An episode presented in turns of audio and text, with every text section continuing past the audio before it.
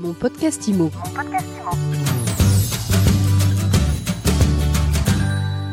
Bonjour et bienvenue dans ce nouvel épisode de mon podcast IMO, le podcast de My Sweet IMO. Alors je suis heureuse de vous retrouver pour une nouvelle saison. On va continuer à décrypter l'actualité de l'immobilier, à répondre à toutes les questions que vous vous posez sans langue de bois. Et pour démarrer, eh bien le premier invité de la saison, c'est Thierry Vignal. Bonjour. Salut Ariane. Thierry, tu es président de Mastéo, spécialiste de l'investissement locatif. Tu as passé un bel été? Très bel été, ensoleillé, euh, contrairement au temps parisien. Alors la rentrée, le temps est gris, les indicateurs sont dans le rouge.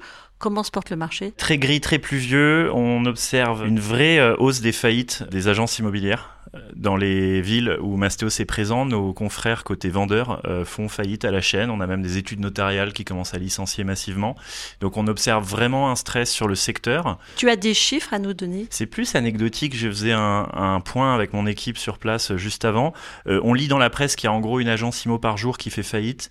Euh, c'est à peu près ce qu'on observe dans les villes où on est présent. C'est pas juste des rumeurs médiatiques, c'est vrai. Tout le marché immobilier est en souffrance, les promoteurs aussi. Nous, sur l'ancien, on est très affecté par la hausse des taux qui fait baisser la capacité d'emprunt de nos clients. On s'en sort peut-être un peu mieux parce qu'on est côté acheteur, donc on a un pouvoir de négo et on a des stratégies pour s'adapter, on en parlera peut-être. Mais en tout cas, le marché va mal. Le marché va mal. Tu disais que des études notariales fermaient aussi. On commence à avoir des bruits euh, sur, sur des études qui étaient plutôt spécialisées IMO, qui, qui ferment, ou en tout cas qui commencent des plans de licenciement. Donc ça, c'est pour les acteurs du marché. Côté environnement macro, les taux ont grimpé et ils ne sont pas prêts de baisser. Ils ont grimpé. Les banques centrales à l'échelle mondiale euh, ont augmenté de manière très brutale les taux pour mettre un stop à l'inflation. Et cette hausse des taux, évidemment, s'est répercutée sur les crédits immobiliers, euh, ce qui a provoqué une chute massive euh, des demandes de prêts IMO. L'Observatoire Crédit Logement a sorti les chiffres euh, avant-hier, je crois. On a moins 52% sur un an de demandes de prêts. Aux États-Unis, c'est au plus bas depuis 1996, la demande de mortgage. Donc, face à la hausse des taux, effectivement, les banques augmentent les taux sur les prêts immobiliers, ce qui fait baisser euh, la capacité d'emprunt des acheteurs. Là, on a l'impression qu'on a descendu d'un cran, que le marché a descendu d'un cran pendant l'été. Ça va assez vite parce que il y avait une première phase où les propriétaires se disaient je préfère euh, m'agripper à mon bien financé à 1 ou 2% plutôt que euh, le vendre et euh, me refinancer un nouveau bien à 4 ou 5 parce que là le taux d'usure est passé à 5,50 hein. donc là on est vraiment 5,56 euh, 5,56 sur, sur, 20, plus de sur 20 plus de 20 ans. Et les vendeurs se disent, mais moi, mon bien, il est financé à 1, il est financé à 2, il est hors de question que je revende euh, pour euh, derrière me faire financer à 5,5, parce que c'est un tiers du prix du bien en, surplus sur le coût euh, du crédit. Donc ça n'a aucun sens. Et donc les gens s'agrippaient, il n'y avait pas d'offre, pas d'offre sur le marché. Et donc, certes, il y avait une baisse de la demande à cause de la hausse des taux, mais elle était deux fois inférieure à la baisse de l'offre. C'est un équilibre entre la demande et l'offre. Donc la demande a beau baisser, comme l'offre de biens elle baisse encore plus vite, bah, les prix ne baissent pas. Tu viens de dire la demande avait baissé. Bah, de par le simple fait qu'il y ait une baisse de capacité d'emprunt, on pourrait s'attendre légitimement, si la baisse de, capa, de capacité d'emprunt elle baisse de 30%, on peut légitimement s'attendre à ce que les prix baissent de 30%. C'est pas le cas. Aujourd'hui, les prix sont stables en France. Ça monte même de 10% à Marseille et à Nice. Aux États-Unis, ça a encore grimpé le mois dernier. Pourquoi les prix ne baissent pas alors que les capacités baissent? C'est la question qui est sur toutes les lèvres. Et la réponse, c'est la loi de l'offre et de la demande comme on a des vendeurs qui ne veulent pas vendre, qui s'agrippent à leur financement à, à 1 ou 2%, eh ben, il n'y a pas d'offre. Et quand il n'y a pas d'offre, même face à une légère baisse de la demande, les prix ne baissent pas. Donc il y a une réaction en volume, et cette réaction en volume, probablement qu'elle précède une réaction en prix, mais avec un effet de retardement très long. Alors ça peut tenir combien de temps encore comme ça avant que les propriétaires euh, acceptent euh, d'encaisser les baisses de prix? Alors mathématiquement, cet effet, ce décalage, cet effet à retardement, il est proportionnel à l'écart qu'il y a entre les nouveaux taux et les anciens.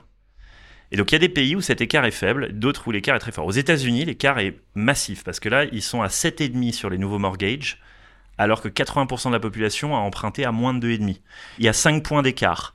Et donc plus cet écart entre l'ancien financement et le nouveau est, est, important, plus ça retarde les effets. Les gens attendent le dernier moment avant de vendre. C'est pour ça qu'aux États-Unis, les prix continuent d'augmenter parce qu'il n'y a plus d'offres. Les prix de l'ancien sont passés au-dessus du neuf tellement il y a peu d'offres dans l'ancien. En France, cet écart est un peu plus faible. On empruntait à 2, aujourd'hui on emprunte à 4, 5. Donc il y a peut-être un peu moins d'effet à retardement. Et il y a des bloqueurs, par exemple à Paris en Ile-de-France, les Jeux Olympiques. Les gens attendent les Jeux Olympiques avant de vendre. Parce qu'ils savent qu'ils vont faire en gros 10, 15 000 euros euh, en juillet-août 2024 et ils se disent je vendrai en septembre, je veux d'abord encaisser mon pactole Airbnb pendant les JO et donc on peut s'attendre à ce que ça se débloque après une date clé comme les Jeux, Olympiques. Là on est sur un rythme de 2-3% de baisse en un an. Donc ça resterait comme ça jusqu'au JO. Ma vue, c'est que ça peut peut-être se décanter parce que là, ce qui me fait remonter du terrain, c'est que les négos sont de plus en plus agressifs à l'achat. Il y a de plus en plus de mandats de vente qui s'accumulent euh, dans les agences, mais avec des vendeurs qui sont pas encore prêts à faire d'efforts sur le prix. C'est ça. Et c'est en trois étapes. C'est d'abord, je veux pas vendre. Ensuite, ok, je veux bien vendre, mais au prix euh, que j'avais en tête l'année dernière et hors de question que je négocie. Et la troisième étape, c'est ok, je m'adapte à la nouvelle situation de marché. Et ça, ça aura lieu à la rentrée 2024. Euh, là, on est à l'étape où les mandats de vente s'accumulent dans les agences mais les vendeurs sont pas prêts à faire des efforts sur le prix. Ce qui veut dire que 2024 va aussi être une mauvaise année pour le secteur. Ça dépend. Si tu es côté acheteur, c'est une bonne année parce que tu vas faire de meilleures affaires. A priori, à la rentrée, c'est sûr qu'il va y avoir un, embouteillage euh, côté, côté vendeur après les Jeux Olympiques euh, et tu pourras faire de bonnes affaires à l'achat. Donc ça dépend euh, où tu te places. Mais... Bon, alors tiens, je me place côté acheteur. Je fais quoi? J'y vais ou j'attends? Alors déjà, je suis biaisé hein, parce que moi, je, je monétise le fait que tu y ailles maintenant, mais plus sérieusement, le problème de toujours reporter, en vérité, il y a toujours une bonne excuse pour reporter. Et si tu dis, bon, ok, j'attends les Jeux Olympiques parce que je ferai des meilleures affaires en septembre, ok. J'attends que les taux baissent. Ok, mais déjà, c'est pas sûr qu'ils vont baisser. Hein, les chiffres de l'inflation ne baissent pas. Deuxièmement, tu vas quand même perdre 12 mois de loyer. C'est dommage. Puis j'ai pas de boule de cristal, hein. le marché peut se reprendre d'ici là. Et en fait, il y a toujours une excuse valable. Si jamais tu hésites à acheter aujourd'hui, c'est que tu l'as pas fait il y a deux ans quand les taux étaient à zéro. Quelle était ton excuse à l'époque? Bon, manifestement, les gens qui n'ont pas acheté il y a deux ans, ils ont une capacité à toujours trouver des excuses. Et au niveau macroéconomique, il y a toujours quelque chose qui peut justifier qu'on reporte à l'année d'après. Et finalement, on fait jamais un investissement locatif et on finit euh, à la retraite sans patrimoine, sans filet de sécurité. Donc moi, je pense que c'est toujours mieux d'investir hier, quel que soit le contexte. Au pire, on encaisse les taux d'intérêt un peu élevés et on les renégocie une fois qu'ils baissent. Parce que ces taux d'intérêt, ils sont temporaires, mine de rien. Je ne sais pas si ça va durer six mois, un an ou deux, mais ils sont faits pour lutter contre un épisode inflationniste. Mais une fois que le combat contre l'inflation a été mené, les banques centrales normalise leur taux et on va à la banque renégocier son crédit à la baisse. Donc si j'ai de l'argent, si mon banquier me prête, si je trouve un bien qui correspond à peu près à mes attentes avec un locataire solvable derrière, j'y vais. Je pense que vu le contexte un peu anxiogène, l'idée c'est de ne pas se mettre trop de pression sur le budget et aller chercher des petits produits Jusqu'à récemment, les gens venaient avec des grandes ambitions patrimoniales, acheter des grandes colocs à Bordeaux ou à Lyon, euh, des projets à 300, 400, 500 000 euros. Aujourd'hui, on va plutôt aller chercher un petit studio à euh, Melun, à Angoulême, à Brest, à 75 000 euros. Ça, ça se finance bien, il y a peu de risques, c'est liquide, c'est pas trop affecté par les grands mouvements macro, ce sont des marchés stables, c'est rentable, plus rentable que les taux d'intérêt. Donc on va plutôt ajuster son budget au contexte plutôt que rester accroché à ces grandes ambitions patrimoniales qu'on avait en 2022. Donc euh, on se déplace en fait. Se déplacer, je sais pas, euh, on peut, on peut faire confiance à un intermédiaire sur place comme nous, on, peut se déplacer aussi, mais surtout... On se déplacer au sens où ah on on s'accroche pas aux ah. grandes villes, aux, centres-villes des grandes métropoles. Oui, je pense qu'on peut commencer à regarder, euh, et nous c'est ce qu'on fait chez Mastéos, hein, c'est la manière dont on s'adapte à la nouvelle réalité de marché, c'est d'aller voir des petites villes moyennes qui elles résistent bien, sont rentables, il y a quand même une forte demande locative dans la plupart, donc il faut ajuster la ville et son budget à la nouvelle réalité bancaire. Aujourd'hui, à moins de 100 000 euros, on peut réaliser un investissement locatif en France dans une commune euh, intéressante. Oui, oui. D'ailleurs, nous, on a pour objectif de, sortir un produit euh, standardisé à 100 000 euros. Et je pense qu'aujourd'hui, c'est ça qu'il faut viser. Euh, on a fait une petite étude de marché. Il y a beaucoup de biens dans des villes comme Metz, des villes comme Angoulême, que je cite souvent, des villes comme Niort, avec des studios étudiants. Dans des villes à 2-3 000 euros du mètre carré, on peut rester sous la barre des 100 000. Ça se finance très bien. Il y a un très faible effort d'épargne, c'est rentable. Les locataires à Niort, euh, ils sont solvables, ils sont nombreux. C'est la capitale des banques et des assurances. À Montauban, près de Toulouse, pareil, il y a des petits studios étudiants qui sont tout le temps loués. Donc il faut aller chercher ces produits à 100 000 euros. Alors maintenant, je change de casquette, je suis vendeuse. Qu'est-ce que je fais? C'est un vrai sujet. Hein. J'ai pas la réponse et moi-même, je suis dans cette situation. J'ai un appartement à vendre. J'ai l'impression que le marché va baisser parce que je vois une baisse des volumes et elle a vocation à précéder une baisse de prix. Je vois sur le terrain chez Mastéos des négos de plus en plus agressives euh, par rapport au prix affiché. C'est quoi une négo agressive bah, Avant, les, sauf à Marseille, les agents immobiliers disaient non, il n'y a pas de négo possible. Et maintenant, tout le monde sait qu'on peut aller gratter 10-15% sur les prix affichés. C'est devenu euh, un réflexe. Donc le- les vendeurs gardent les prix affichés de l'année dernière, mais s'attendent à des négos de 10-15%.